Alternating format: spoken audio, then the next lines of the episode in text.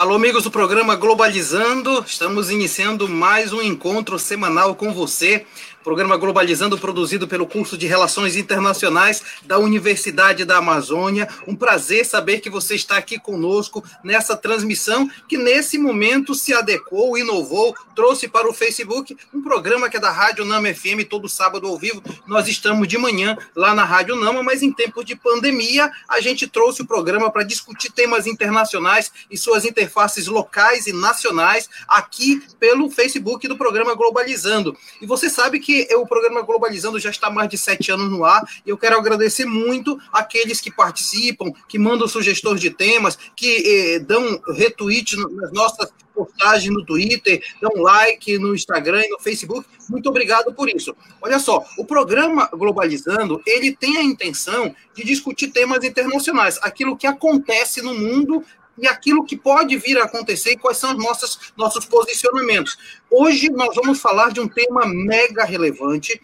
É, nós queremos discutir o papel do Tribunal Penal Internacional no mundo, em especial nesse contexto agora, inclusive, de que o presidente do Brasil foi denunciado no Tribunal Penal Internacional por práticas de genocídio. O que é exatamente é, o Tribunal Penal Internacional? Um tema relevante e nós convidamos é, para estar conosco uma entrevistada que não podia ser mais relevante. Eu estou me, estou me referindo à professora Larissa Liz Odreski Ramina, ela tem, ela tem pós-doutorado pela Universidade de Paris Oeste, é, tem também doutorado em Direito Internacional pela Universidade de São Paulo, é mestre em Direito Internacional pela London Guildhall University, é especialista em Sociologia e bacharel em Direito pela Universidade Federal do Pará. Ela é professora de Direito Internacional Público e Direitos Humanos da UFPR, nos cursos de graduação e pós-graduação, além de todo um projeto de pesquisa dentro dessa área em relações internacionais e em Direito Internacional.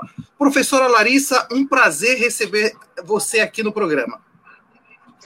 O prazer é todo meu, professor Mário Tito. Agradeço pela lembrança do meu nome. Queria cumprimentar aos estudantes que estão aqui presentes e todos e a todo o público que está nos ouvindo. Professora, é, é, importante tratar do Tribunal Penal Internacional pelo contexto nacional, mas para mostrar que tem também toda uma jurisdição, tem todo um estudo, tem toda uma legislação voltada para certos crimes contra a humanidade, além desse. Não é isso? Exatamente. O Tribunal Penal Internacional, ele tem jurisdição sobre os crimes, aqueles crimes que são considerados os mais graves, é, aqueles que afetam a humanidade como, como um todo. Então, são quatro tipos de crime: os crimes de guerra, crimes de agressão, crimes de genocídio e crimes contra a humanidade.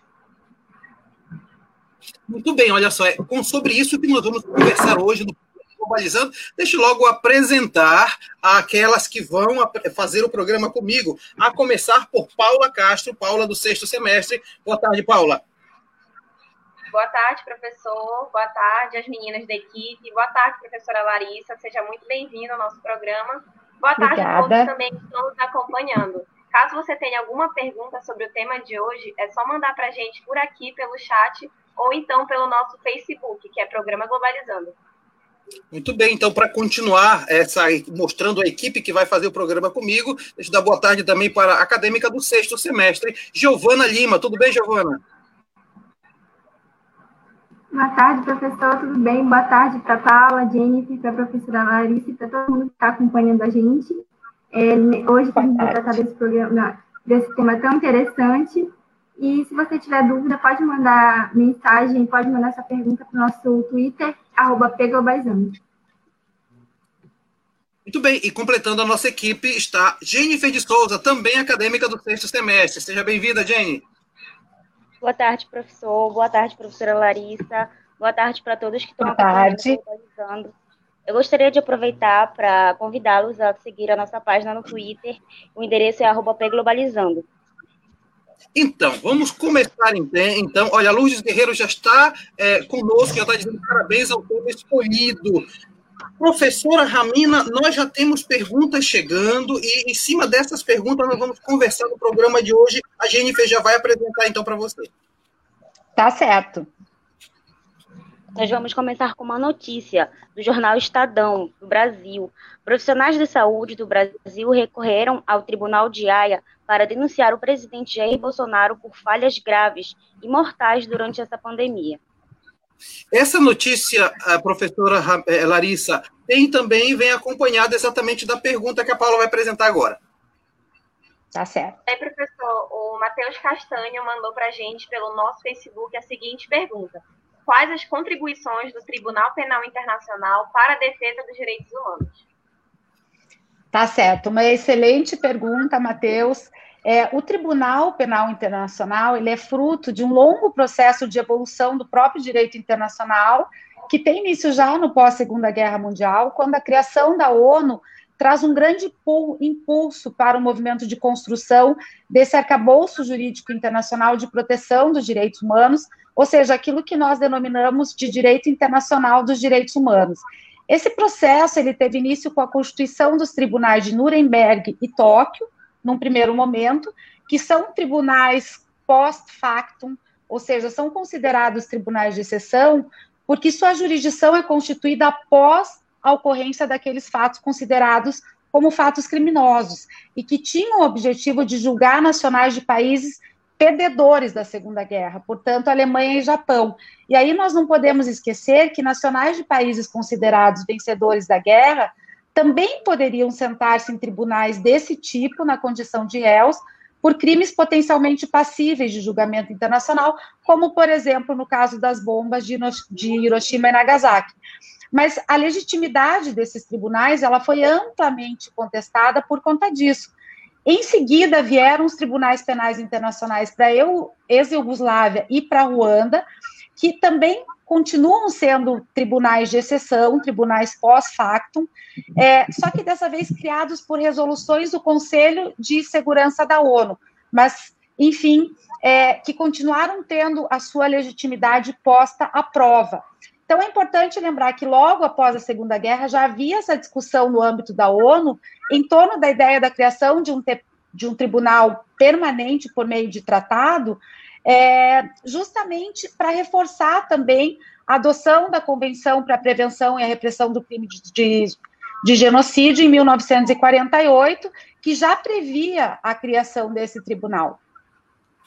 Professora Larissa, nesse sentido, a ideia de, de, de, denunciar o governo ou o presidente brasileiro lá nessa corte significa dizer já aceitação da denúncia ou ainda vão estudar aquilo que foi apresentado?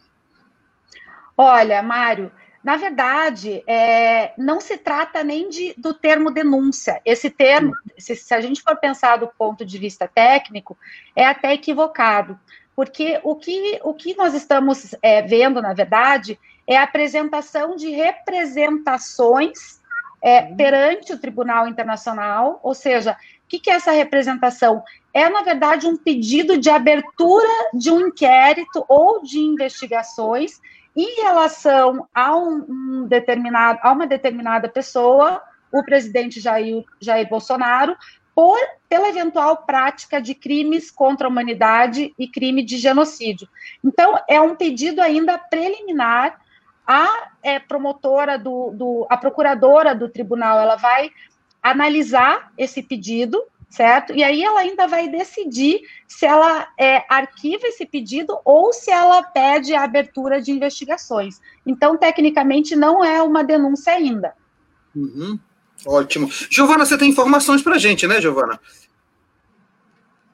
Tem sim, professor. A nossa equipe separou um pouquinho de um conteúdo para apresentar a vocês um pouquinho sobre o que é o Tribunal Penal Internacional. A professora já introduziu muito bem a, a origem do tribunal.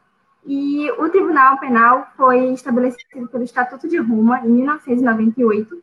O Estatuto é um tratado internacional obrigatório aos Estados que expressam formalmente seu consentimento e se submeter às suas previsões.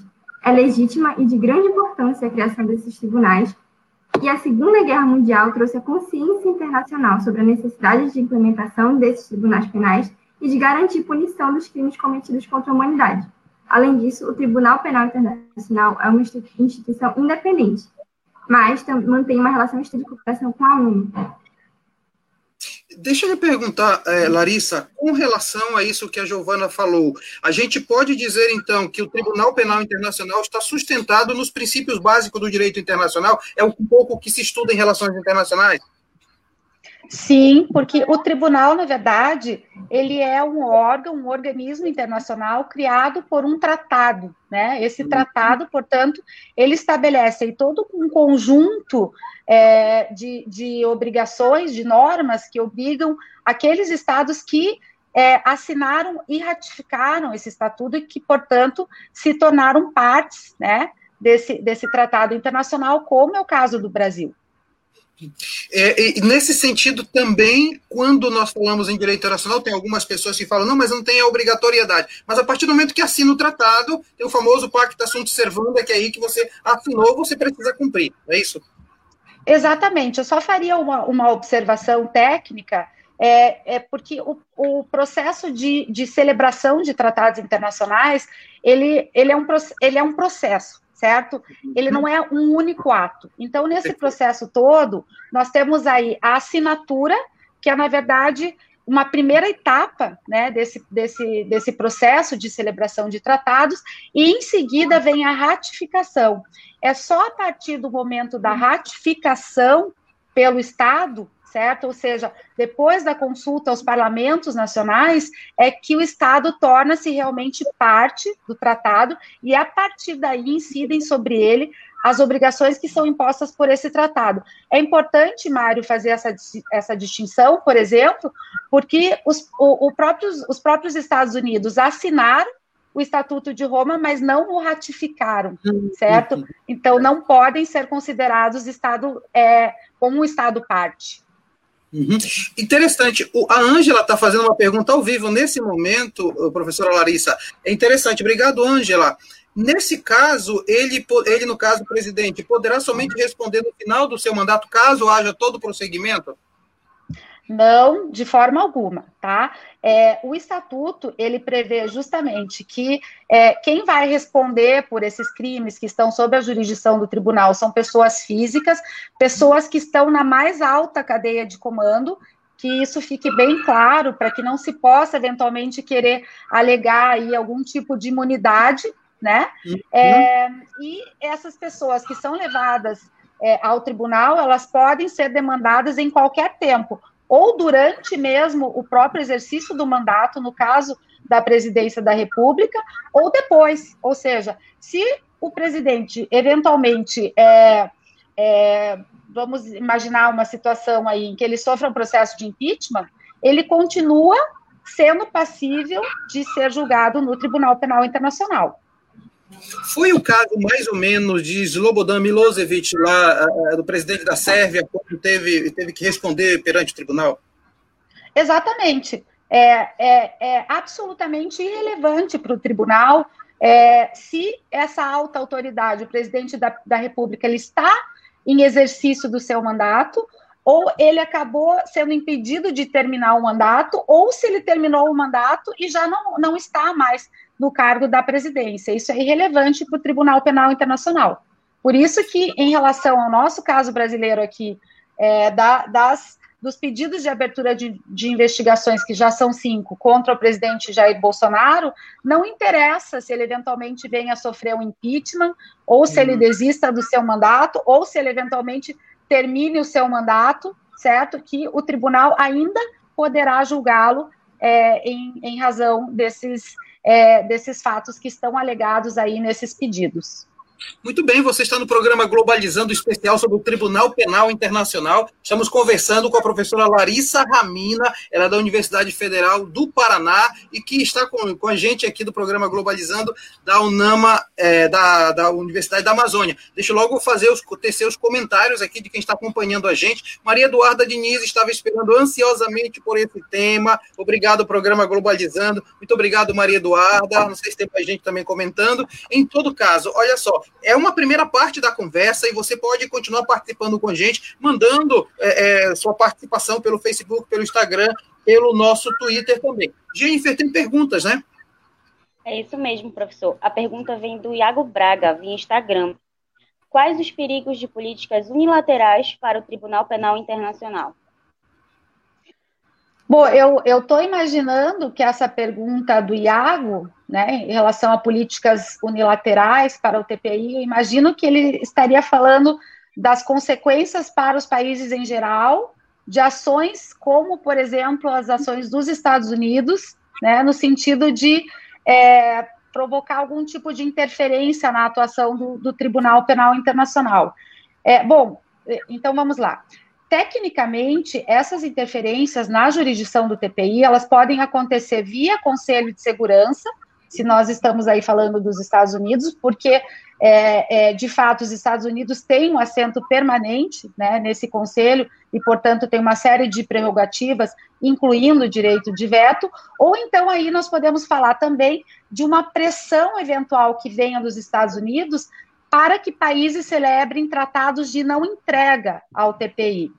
É, só para contextualizar, durante o governo George Bush, foram adotadas algumas medidas que denotam uma relação assim de bastante é, hostilidade dos Estados Unidos com relação ao tribunal, como, por exemplo, a iniciativa de buscar esses, esses acordos bilaterais de não entrega, é, seja de oficiais norte-americanos, de soldados, enfim, ao TPI, e esses acordos são conhecidos como acordos bilaterais de imunidade certo? Então, esses países que, que, celebram esses acordos, eles ficam impedidos de eventualmente entregarem cidadãos norte-americanos que estejam no seu território, é, mediante a, a solicitação do TPI.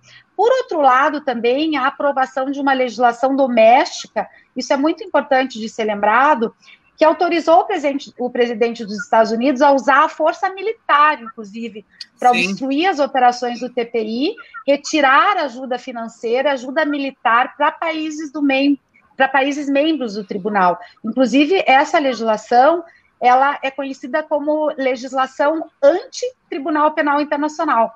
E essa hostilidade né, dos Estados Unidos ao TPI é atribuída ao fato da competência do tribunal de julgar de julgar nacionais de estados não membros do estatuto, né? Disso ir de encontro aos interesses do governo George Bush, né? Uhum. Inclusive quando ele patrocinou a famosa guerra contra o terror, que implica intervenções armadas, né, e muitas vezes unilaterais. Então, a única justificativa real dos Estados Unidos para se oporem ao TPI é o fato de que eles não querem seus nacionais ou nacionais de países aliados, como é o caso de Israel, sujeitos à jurisdição da corte. Agora, é curioso lembrar, se vocês me permitem, que agora, muito recentemente, em junho, né, passado, houve uma, uma decisão, assim, sem precedentes do governo é, Donald Trump, de atacar e promover sanções contra funcionários, ou seja, contra pessoas, né, é, ligadas ao TPI, o que, sem a menor dúvida, é um ataque direto à independência judicial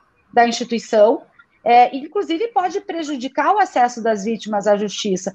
É, é importante falar que é, os 34 relatores especiais da ONU, né, são os, os, especialistas independentes de direitos humanos da ONU, é, publicaram é, um comunicado é, acusando os Estados Unidos né, de, de interferência no papel do tribunal e dizendo exatamente que o único objetivo dessas medidas seria exercer uma pressão sobre uma instituição imparcial cujo papel seria buscar a justiça contra os crimes sob a sua jurisdição, certo? É, isso veio, vejam que curioso, isso veio logo após uma decisão de março desse ano da Câmara de, da, de, da Câmara de Apelações do TPI, que autorizou uma investigação de supostos crimes de guerra no Afeganistão, cometidos né, por todos os lados em conflito, incluindo, obviamente, é, as forças norte-americanas.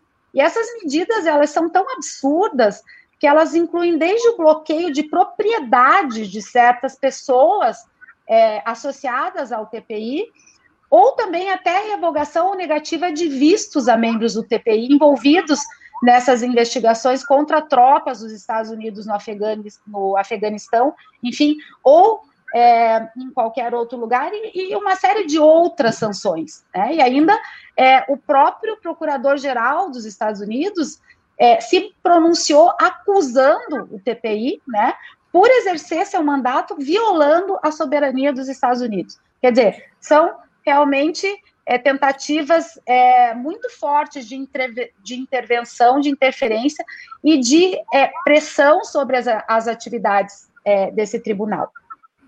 Tudo bem, olha, e, e, quando a gente produz um programa como esse no Globalizando, nós também vasculhamos um pouco a mídia internacional para saber o que está se falando dessa temática. Então, Giovana já tem participação, você já, já, já temos a apresentação de mais uma notícia, né?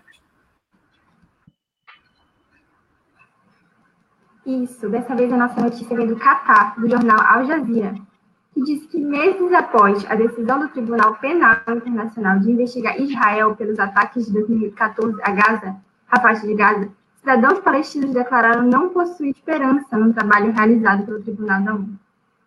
Senhora Larissa, daqui a pouco eu vou voltar com esse assunto, que eu quero ouvir agora a Paula, para juntar uma pergunta sobre essas duas, essas coisas que a gente vai falar agora, tá? Paula, você. Perfeito. É, chegou uma pergunta pelo nosso Instagram do Iago Braga e ele quer saber quais os perigos. A pergunta ah, é, perdão. essa. Tem uma pergunta da Ângela Santos agora e ela quer saber se existe tempo para acatar a denúncia e iniciar o processo. Certo, Ângela. É, não existe um tempo é, um tempo, enfim, inclusive é, um, um, dos fatores assim que causa um certo desânimo na gente é que isso pode, pode levar muito tempo, pode, pode levar anos, né? Nós não temos nenhuma expectativa assim de, de que no, no nosso caso, né, de, de, de, de Jair Bolsonaro, isso possa ocorrer aí é, a curto prazo. Nós não sabemos, porque há, há exemplos de casos no, no tribunal em que realmente é, a demora é uma demora longuíssima, de anos.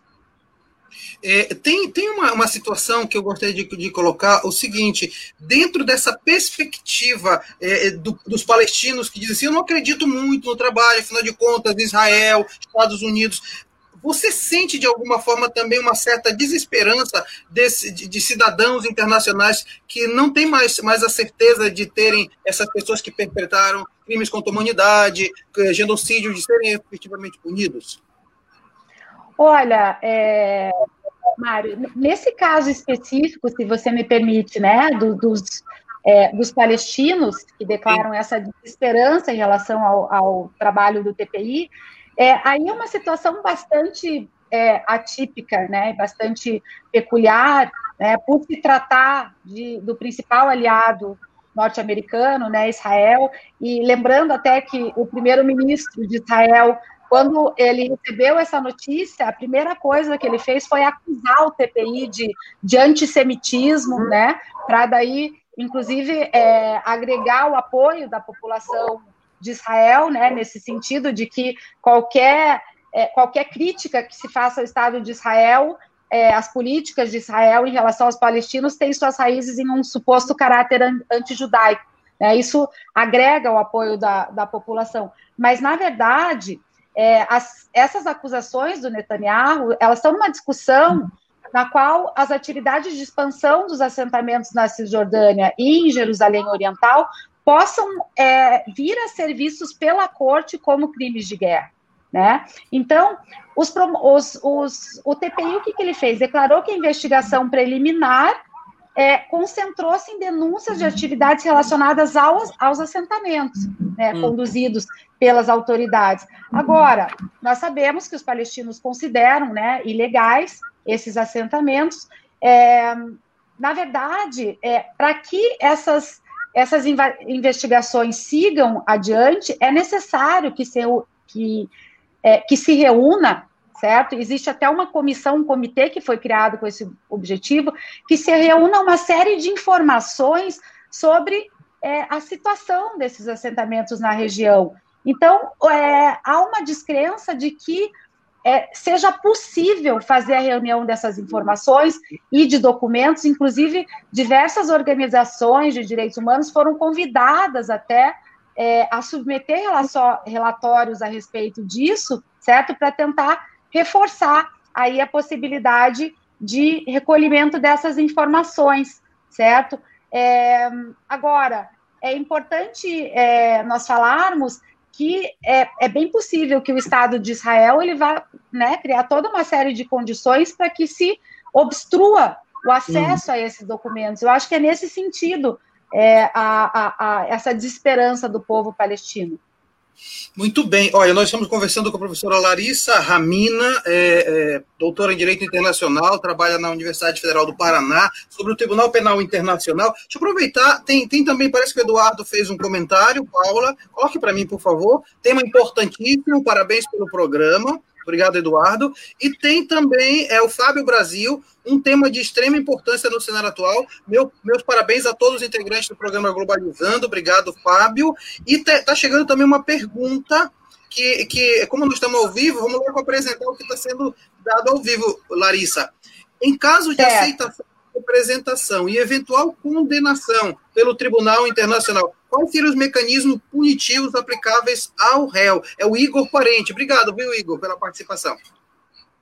Obrigado, Igor. Obrigada pela pergunta. Na verdade, é, nós estamos falando das sanções, as possíveis sanções, né, que podem ser é, adotadas pelo tribunal. Então, há a pena né, de, de, de prisão até 30 anos, essa é a pena é, de prisão mesmo, né? Porque nós estamos falando aqui de pessoas físicas, né? É, e em casos ex excepcionais, né? Quando se leva em conta aí uma, uma gravidade é, excepcional é, dos crimes cometidos, se pode chegar até uma sentença de prisão perpétua, tá? E é, existe mais uma outra previsão também no próprio artigo 77 do Estatuto de Roma, que prevê a possibilidade é, de confisco de bens é, em nome do, do, acusado, né, do condenado nesse caso, e que tenham sido obtidos pela, por meio da prática é, dos crimes que foram é, condenados aí pelo Tribunal Penal Internacional. Tem, tem uma, uma, questão que eu acho importante, eh, eh, Larissa, você, você destacar, que é o fato de que o, o, o, o tribunal ele tem esse poder jurisdicional sobre, sobre essas punições. Na verdade, ele declarou, não tem recurso no sentido de dizer assim, pronto, eu vou agora para o meu país que ele vai me proteger. Olha, Mário, a partir do momento em que um Estado se torna parte do, do Estatuto de Roma, ele, é, enfim, ele faz uma consulta ao seu parlamento, né? É, perguntando é, justamente da é, aí da possibilidade, da, da eventualidade de se é, assumir aquele conjunto de normas, da oportunidade de acatar esse conjunto de normas. A partir do momento que, depois de todo um processo que é bastante complexo, executivo e legislativo decidem soberanamente é, assumir esse conjunto de obrigações, certo? Me parece que aí, é, eventualmente, tentar obstruir, certo, a, a execução da pena é, de um nacional que foi levado ao Tribunal Penal Internacional, que foi condenado e cuja pena foi imposta, é uma desobediência às normas previstas pelo Estatuto de Roma, né? Perfeito. Vamos então, olha, eu quero logo dizer para quem está nos acompanhando e é de relações internacionais, esse é um tema maravilhoso de pesquisa, é um tema de, de, de, de aprofundamento de situações, de aplicabilidade muito interessante para quem quer aprofundar essa temática. A Lourdes Guerreiro está dizendo show de perguntas e respostas. Obrigado, viu? E temos, a propósito de perguntas, temos mais uma pergunta, Giovana. Isso, professora Anne Alves mandou uma pergunta pelo Facebook. Ela quer saber se o Brasil já foi penalizado no Tribunal Penal Internacional, qual foi o acontecimento e se teve alguma consequência, qual foi? Não, nunca um brasileiro foi levado ao Tribunal Penal Internacional. Essa é a primeira vez.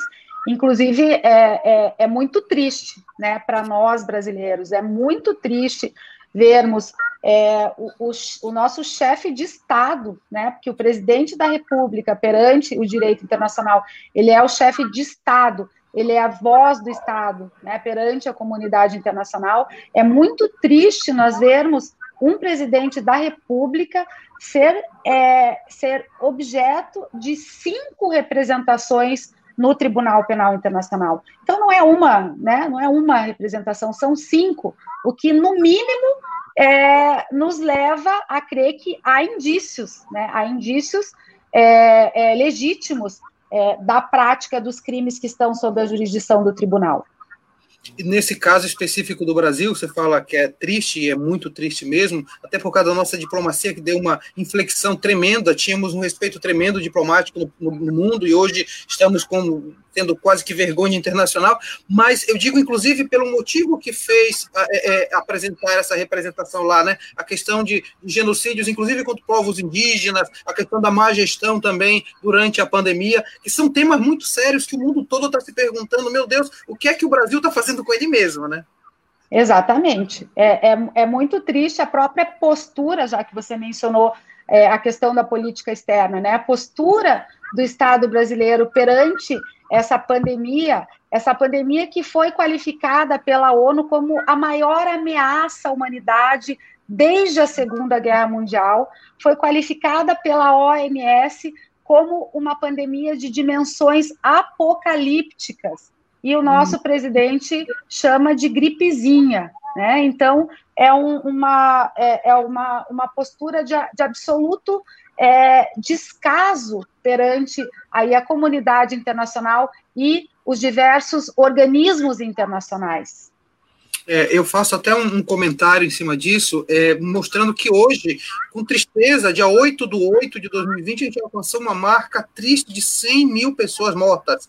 E não dá para retomar a vida sabendo que 100 mil brasileiros deixaram de viver em 2020, por muitos deles por uma falta de gestão da crise. Dinheiro tinha, não foi implementado, não houve uma preparação. Nós tivemos tempo de nos preparar, porque veio chegando da Europa até aqui e não soubemos. Isso leva a perceber que não é apenas, eu não sei se você concorda comigo, Larissa, não é apenas uma, uma, uma incompetência, parece mesmo um projeto de não atender aqueles que mais precisam. Eu concordo absolutamente contigo, Mário. É, não se trata aí de de uma política que é, uma política que foi tentada e fracassada. Não, não se trata disso. Nós estamos falando de 100 mil mortes, 100 mil mortes que poderiam ser evitadas, são mortes evitáveis, certo? E eu acho que essas 100 mil mortes, elas são produto de uma ação deliberada, de uma estratégia, ou seja, de um conjunto de ações e políticas deliberadamente adotadas para se chegar a esse prejuízo. E como é, você mencionou, né, a própria é, é, a própria estratégia de, do governo aí de não repassar verbas, né, verbas que foram destinadas a, ao combate à pandemia aos estados que, é, na sua maioria, têm uma atitude é, contrária à do governo federal, porque de fato querem né, adotar medidas que sejam efetivas no combate à Covid-19. Antes de eu passar a palavra para a Paula, deixa eu fazer a leitura dos comentários de gente que está acompanhando a nossa live aqui no Facebook. A Jade Germano, obrigado, Jade. O programa hoje está imperdível, amando ficar por dentro de um tema que eu não conhecia tanto. Muito bem, Jade, está aí um bom tema de pesquisa, realmente. E a Letícia Nagano está dizendo o seguinte: mais um tema sensacional que o programa Globalizando vem apresentando. Obrigado, Letícia. Paula, você tem também é, informações de mídia internacional. Isso aí, professor. Nossa equipe separou mais uma manchete que agora vem lá do jornal CNN dos Estados Unidos, que diz o seguinte: presidente Donald Trump autoriza sanções contra vistos dos funcionários do Tribunal Penal Internacional. Autoridades como representantes da União Europeia, ministros e porta-vozes de organizações repudiaram esse ato. Nós vamos, já conversamos um pouco sobre isso, nós vamos continuar isso. conversando eu quero ouvir a Jennifer Gonçalves, que tem informações que a nossa equipe de produção de conteúdo vai trazer para você. Jennifer. Em 2010, sete sérvios bósnios foram condenados pela morte de mais de 7 mil muçulmanos bósnios em 1995. O Tribunal Penal Internacional, assim como o Tribunal Internacional de Justiça, qualificaram o massacre como genocídio, considerado o pior ocorrido na Europa desde a Segunda Guerra Mundial. Dentre as condenações, os três foram sentenciados à prisão perpétua. Thomas Lubanga Diillo, ex-líder de movimento rebelde na República Democrática do Congo, foi o primeiro réu julgado pelo Tribunal Internacional. O acusado, acusado em 2006 de recrutar crianças de menores de 15 anos para lutar nos conflitos étnicos na região de Ituri, durante 2002 e 2003.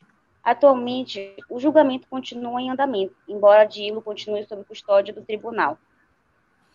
É, é, professora Larissa, é, algumas considerações que gostaria que você ficasse, fizesse para a gente. Né? A primeira é com relação a essa questão que nós falamos agora, que se falava exatamente dessa questão de, de do, da CNN falar que foram, foram estão sendo perseguidos né, funcionários do, do, Tribunal Penal Internacional, e depois esses casos específicos. Vamos começar por essa primeira questão aí, da, da, dessa, dessa perseguição dos funcionários, sanções.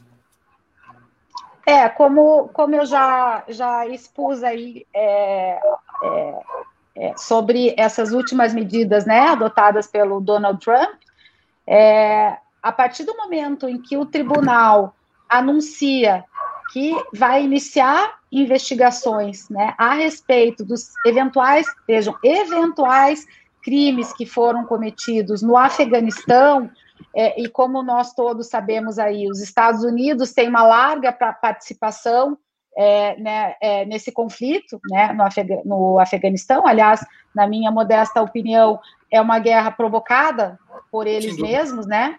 Então, uhum. é, com o intuito de fazer pressão, é, provavelmente para que o tribunal, é, enfim, não chegue aí a nenhum tipo de, de, de, de provas contundentes para que se oferecer para que se ofereça de fato uma denúncia, o Donald Trump ele está fazendo essa pressão é, absolutamente ilegítima e que afronta a, a, a, a própria existência do Tribunal Penal Internacional. Vamos lembrar que os Estados Unidos, desde o princípio, desde o princípio, se manifestaram contrários à criação do tribunal, inclusive é, votaram contra a, a, a, criação do tribunal, né, no momento lá da discussão, e até hoje assinaram o Estatuto de Roma, mas não o ratificaram. É, é, sobre a segunda parte que foi a Jennifer apresentando, é, é eu tava, eu morava na época na Europa, morava na Itália e estava acontecendo a guerra dos Balcãs naquela época lá, estava na década de 90, acontecia grande confusão lá, guerra Croácia, Eslovênia, Sérvia, Montenegro, Kosovo e tal. E vivia um pouco essa perseguição, gente, gente que não sabia para onde ia. E aí, quando você diz assim, três foram sentenciados à prisão perpétua, eu posso dizer que esse é um caso emblemático para perceber a atuação do Tribunal Penal Internacional? É, Mário, se você me permite, é preciso tomar um certo cuidado quando, quando, nós falamos de Tribunal Penal Internacional, porque me parece que o caso a que se refere essa pergunta não diz respeito ao Tribunal Penal Internacional, mas a um uhum. outro tribunal, que é o Tribunal Penal Internacional para a ex-Yugoslávia, que é um daqueles tribunais criados por resolução do Conselho de Segurança, né? Inclusive esse tribunal, ele foi criado em 93 para julgar justamente os crimes cometidos é, durante esse, esse conflito a que você faz referência. E esse tribunal, inclusive, ele encerrou já as suas, as suas atividades em 2017. Então, é importante lembrar é, que os fatos que deram causa à criação do, TEP, do TPI-XI, como nós chamamos, ex-Yugoslávia, eles aconteceram antes da entrada em vigor do Estatuto de Roma, que foi em 2002, e que o TPI ele tem uma restrição temporal de competência, inclusive prevista no artigo 11, que é chamada competência ratione temporis, segundo a qual o tribunal ele só terá competência relativamente aos crimes cometidos após a entrada em vigor do estatuto, ou seja, após 2002. Então, é, esse caso, ele, ele existiu, ele foi julgado, mas não pelo TPI, tá? Pelo TPI-XI. Perfeito, ótimo. Tá vendo só fazer parte do Globalizando também ficar por dentro dessas discussões em relações internacionais. Deixa eu fazer referência também a quem está acompanhando o Globalizando, que está fazendo comentários. Eu agradeço muito a quem está fazendo seus comentários. A Ariel Soares dizendo programa maravilhoso. Obrigado, Ariel. Tem também outra, a Larissa Schoenberger, dizendo programa maravilhoso, sempre trazendo convidado de excelente qualidade. Obrigado, Larissa. E tem também, deixa eu ver aqui, Paula, tem mais alguém? Assim, ah, do Igor Parente, dificultar e precarizar o SUS o sistema de previdência pública, lerdeza e ações de combate à expansão de uma pandemia global, cerceamento da liberdade de expressão e atividade jornalística, ataque a instituições constitucionais democráticas, além de ameaças constantes de intervenção militar. Fica complicado não acreditar que existem cinco representações contra o desgoverno. Na verdade, são representações que foram colocadas recentemente, né, Larissa? Mas antes, É, deixa eu acrescentar logo o que o Eduardo está colocando. Quais são os próximos passos até uma possível condenação de Bolsonaro? Esse condenado que isso representa para o Brasil em termos práticos. Olha, é, Eduardo, primeiro, é, na verdade, o, o, Tribunal Penal Internacional, como nós já, já estamos falando, é, ele julga pessoas físicas e não estados, né? Ele, ele justamente ele é uma grande inovação, vamos dizer assim, porque ele acaba com aquela história dos, do, do, daqueles líderes nas altas cadeias de comando de se esconderem por trás da personalidade jurídica do Estado. Então, me parece que é, vejam, a gente está na fase de uma de cinco, né? Não uma, cinco representações contra Jair Bolsonaro no Tribunal Penal Internacional. Isso está muito longe ainda de ser uma condenação, porque primeiro a gente tem que esperar a procuradora do tribunal, a Fatou Bensouda, que é uma jurista é, da Gâmbia, primeiro nós temos que ver o que, que ela vai dizer, se é, a representação ela tem fundamento para que se possa abrir uma investigação, um inquérito, certo? Hum. E que se façam investigações. É, depois de todo é, esse, esse processo de investigações, que é, é, eu, eu reitero, pode levar anos, né? Aí, eventualmente, pode se levar uma denúncia ao Tribunal Penal Internacional, e só depois dessa denúncia é que há a instauração de um processo judicial em boa e devida forma, com todas as garantias penais, enfim. E após aí todo o trâmite desse processo é que eventualmente se chega a uma condenação. Agora, para responder bem objetivamente a tua pergunta, a condenação não é do Estado brasileiro, não é do Brasil. A condenação é de uma pessoa é, representando o Brasil, é do Jair Bolsonaro. É claro que não é, é não é bom para a imagem de nenhum país, né, ter um líder é, um, um, um, líder é, supremo, como da nossa nação, ocupa o cargo supremo, que é de, da presidência da República, é, ser levado ao tribunal e, nesse caso que você está pontuando, eventualmente julgado e até condenado, né? Isso é muito ruim para a imagem do país. Mas é, nós temos que aprender a diferenciar quando o condenado é o próprio Estado e quando o condenado é a pessoa. No caso do Tribunal Penal Internacional, se for condenado, é, é a pessoa física do Jair Bolsonaro, portanto, não haverá consequências jurídicas, né, tecnicamente falando, para o Estado brasileiro, enquanto pessoa jurídica internacional. Perfeito. Olha, é importante, inclusive, perguntas que são, são aprofundamento dessa temática, inclusive o que a Paula vai fazer agora. Tem uma pergunta que vai exatamente nessa linha, Paula. Isso aí, professor. Vinícius Rodrigues enviou para a gente pelo nosso Facebook a seguinte pergunta: Existe alguma diferença entre o julgamento de estados e de pessoas que são acusadas no Tribunal Penal Internacional? Com toda certeza, Vinícius. Como é, eu acabei de dizer, o TPI ele não julga estados, ele vai julgar pessoas físicas, indivíduos. Trata-se aí dentro de todo é, a, é, aquele sistema internacional de proteção dos direitos humanos, da capacidade internacional passiva dos indivíduos, certo? É a capacidade do indivíduo ser julgado por eventual violações de obrigações internacionais que foram imputadas a ele. A questão da responsabilidade criminal do Estado é muito complicada, porque é difícil punir criminalmente uma pessoa jurídica de direito internacional. Eu sempre falo para os meus alunos brincando: como é que nós vamos colocar um Estado na cadeia? Né? Não é possível. Então é por isso que a responsabilidade do Estado ela é uma responsabilidade muito mais civil. Então os Estados eles podem dentro dos sistemas internacionais de proteção dos, dos direitos humanos figurarem como réus. Por exemplo, no caso do Brasil, no sistema interamericano ou na Corte Interamericana de Direitos Humanos, né? Aí a capacidade processual é diferente. O TPI julga pessoas físicas, é, a Corte Inter Interamericana julga pessoas jurídicas, julga estados por violações é, de normas de proteção dos direitos humanos.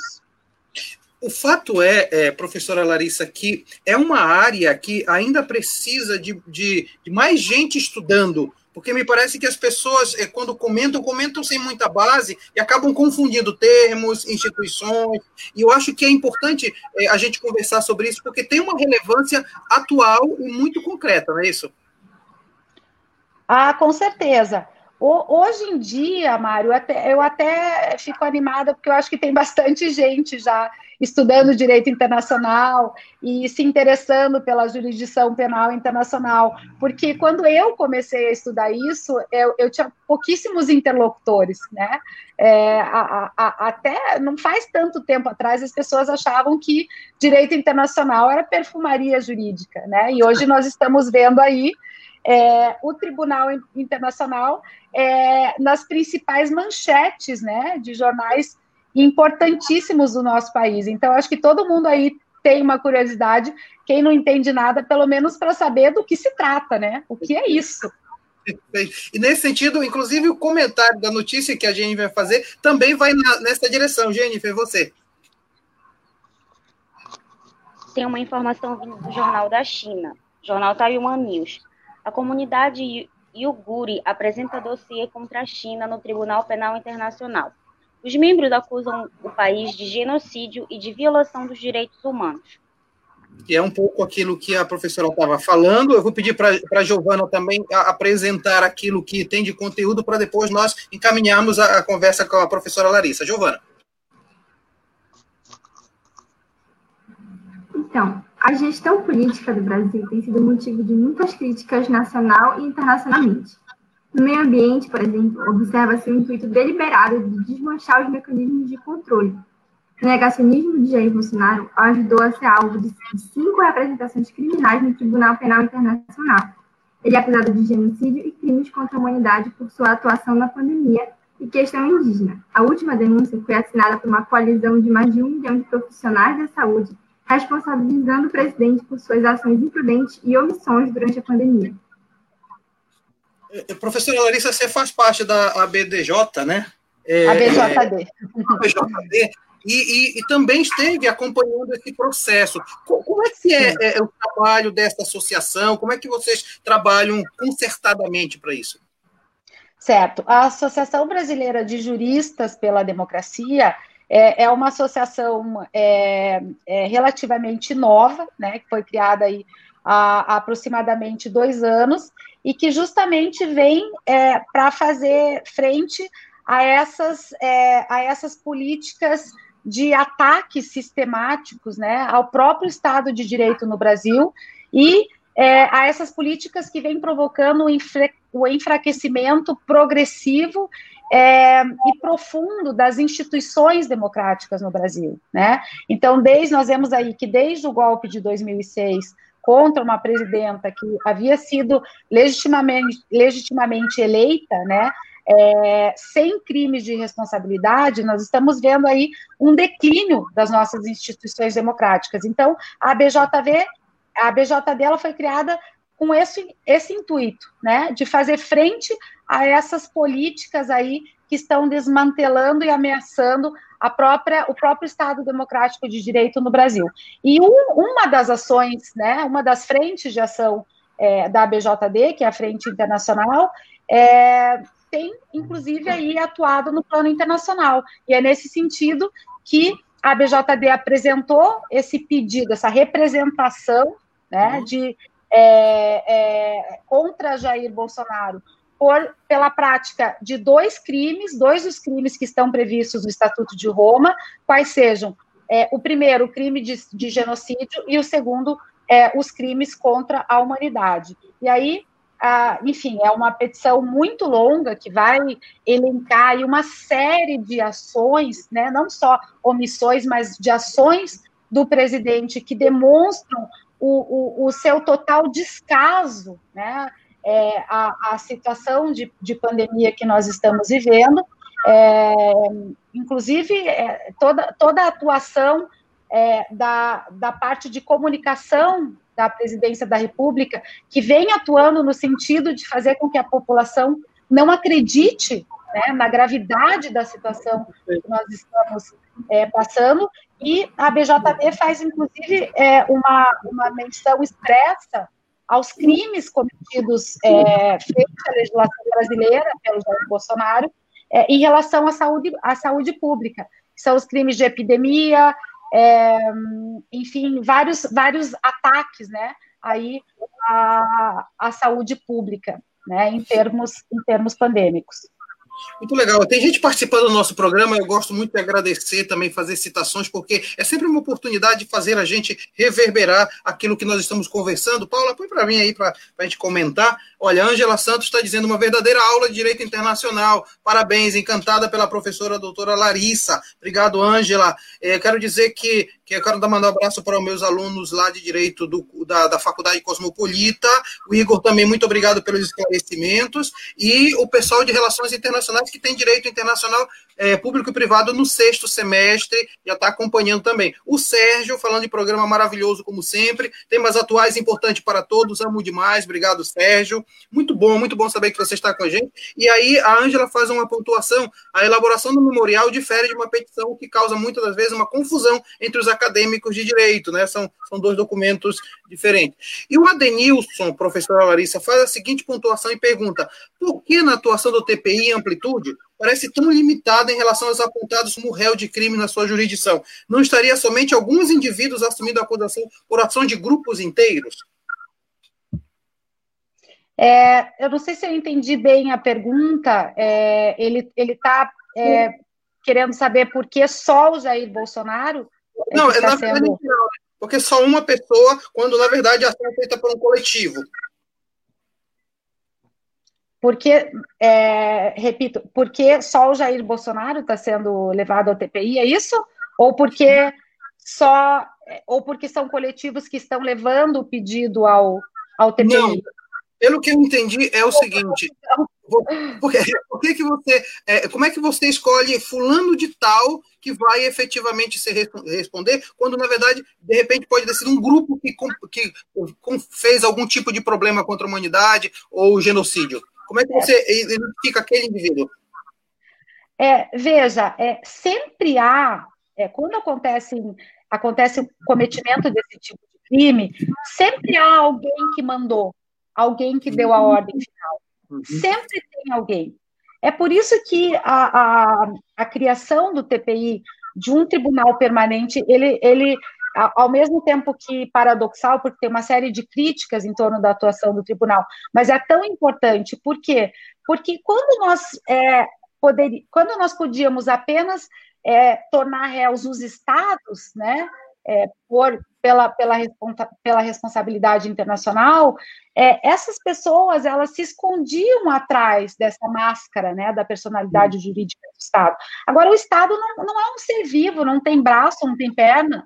O Estado não fala, alguém fala por ele, alguém hum. dá a ordem, certo? Então, é, a, a, a ideia que está por trás da jurisdição do TPI é, juri, é justamente identificar essa pessoa que estava numa condição, certo? É, na alta cadeia de comando naquele estado e que tornou possível que essa pessoa desse essa ordem e que essa ordem fosse cumprida, causando as consequências aí é, justamente ligadas ao cometimento desses crimes que estão dentro da, da jurisdição do Tribunal Penal Internacional. Maravilha. Olha só, professora Larissa, o Globalizando tem uma diferença da rádio para o Facebook. Quando é na rádio, a gente faz um, um, programa com oito músicas de oito países diferentes. Então, é uma miscelânea de música internacional sensacional.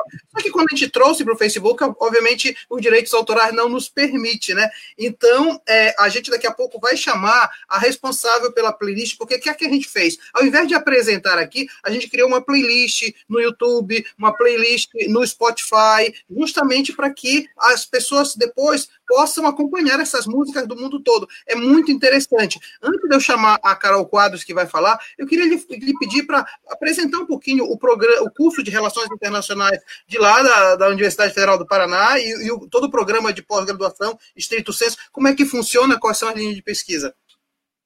É, obrigada pela oportunidade, Mário, de falar um pouquinho da minha universidade. É, aqui nós não temos o curso é, de Relações Internacionais. Tá? Inclusive, no Paraná, nós temos pouquíssimas instituições que oferecem o curso de uhum. Relações Internacionais. É, o que nós temos é o curso de graduação na área de Direito, certo? Então, eu sou professora é, da área de Direito Internacional e Direitos Humanos, dentro do âmbito da graduação, certo? É, é, do curso de Direito na UFPR. E também, aí nós temos a, a, a, o curso da pós-graduação de Direito, né, que também aí tem uma série de linhas, é, e uma dessas linhas aí é, nos permite enquadrar pesquisas no âmbito do direito internacional, mas sempre em conexão muito íntima com relações internacionais. Né? Nós legal. entendemos que há uma interdisciplinariedade muito necessária entre direito e relações internacionais, de tal forma, eu sempre é, falo aos meus alunos, não é possível estudar direito internacional sem estudar relações internacionais. Né? São Sim. coisas diferentes, por, porém é, inseparáveis, que cam caminham juntas e que devem dar respostas é, conjuntas né, aos problemas aí é, em termos de, de sociedade internacional. Nesse sentido, quem é que pode acessar os programas de pós-graduação é, é, para dentro do direito internacional? De, todos os cursos ou você prefere algum tipo de graduados? Olha, na verdade, é, em princípio, é, o público-alvo né, da pós-graduação é, em direito é, é, o público formado, né, bacharéis em direito, mas também admite-se é, pessoas formadas em áreas que nós consideramos afins, né? Então, uhum. como ciência política, sociologia, relações internacionais, história, né? É, justamente por conta dessa visão interdisciplinar é, que nós temos. Ótimo. Olha, a Carol está com dificuldade para entrar no, no, programa agora, a nossa live, então eu vou só dizer que, na verdade, a partir de amanhã, a nossa, nossa, nossa playlist vai estar à disposição para você nas nossas redes sociais. Agradeço. A Joelma Souza diz o seguinte: parabéns ao programa Globalizando os seus integrantes, sempre nos informando sobre temas tão importantes. Obrigado, Joelma. Nós estamos quase encerrando o nosso programa quase encerrando. Eu queria muito, professora eh, Larissa, agradecer em nome do curso de Relações Internacionais eh, da UNAMA e agradecer, inclusive, pelas palavras de esclarecimento, mas também de reflexões super pertinentes e relevantes. Quero agradecer muito também pela, pela disponibilidade de estar com a gente no sábado à tarde aqui no Globalizando. Muito obrigado, viu? É uma alegria poder estar aqui com vocês e conversar com acadêmicos de relações internacionais é, e, enfim, contribuir para essa discussão, para sanar as dúvidas e para difundir né, um pouco mais sobre o Tribunal Penal Internacional. Então, é, contem comigo sempre que precisarem, eu estou às ordens. Perfeito, muito obrigado. Quero agradecer a Jennifer Souza, que participou com a gente, ela que é do sexto semestre, teve muitas ideias aparecendo, né, Jennifer? É verdade, professor. Eu que agradeço pela oportunidade de estar mais uma vez aqui nessa live muito importante. Agradeço a professora Larissa Ramina por ter aceitado o convite. E eu gostaria de passar uma informação para vocês. A Carol não conseguiu vir falar sobre a playlist que vai ser divulgada amanhã, mas eu vou falar para vocês. Ela vai ter músicas de países que possuem o maior número de pessoas que foram julgadas no Tribunal Penal Internacional e vai estar disponível amanhã no Spotify e no YouTube. Acessem as nossas redes sociais para poder escutar. Obrigado, Jennifer. Giovana Lima, muito obrigado pela sua participação hoje. Eu que agradeço, professor. Eu agradeço minha professora Larissa, que veio aqui. Foi realmente uma aula, foi muito esclarecedor. Agradecer a todo mundo que interagiu com a gente, que mandou pergunta dizer também que é uma honra estar mais uma vez aqui na apresentação do programa Globalizando. E é, complementando o que a Jennifer falou, que a nossa playlist são músicas de oito países diferentes no mundo. Então não percam, escutem, é, vai estar amanhã disponível para vocês. Obrigado, Giovana. E agradeço também a Paula Castro, que além de estar aqui apresentando, também comandou os batidores da nossa transmissão. Obrigado, Paula. Obrigada, professor. Obrigada às meninas da equipe. Muito obrigada, professora Larissa, pela excelente conversa que a senhora trouxe aqui para a gente hoje. Muito obrigada a todos que nos acompanharam. Não esqueçam de também nos acompanhar pelas nossas redes sociais e não percam a nossa próxima live. Muito bem, olha só, o programa Globalizando é um, um, programa, um projeto de extensão do curso de Relações Internacionais da Universidade da Amazônia, tem quase 40 membros, eh, entre internacionalistas e alunos de todos os semestres. Lourdes Guerreiro dando parabéns, obrigado. E eu quero também dizer que todo, todo, todo sábado tem sempre um tema diferente. Hoje trouxemos o tema do Tribunal Penal Internacional e no próximo sábado, no mesmo horário, nós estaremos falando de jornalismo internacional, que é uma coisa que também interessa muito, especialmente para nós que somos daqui da Amazônia. Igor Parente Araújo, muito obrigado, doutora Ramina, pelo seu tempo e pelas explicações sobre o TPI. Então, agradeço a todos, muito obrigado mesmo. A gente se encontra no próximo sábado. Essa live ficará gravada e você pode assistir quantas vezes você quiser. Muito obrigado, gente. Tchau, pessoal. Tchau, gente. Eu que agradeço.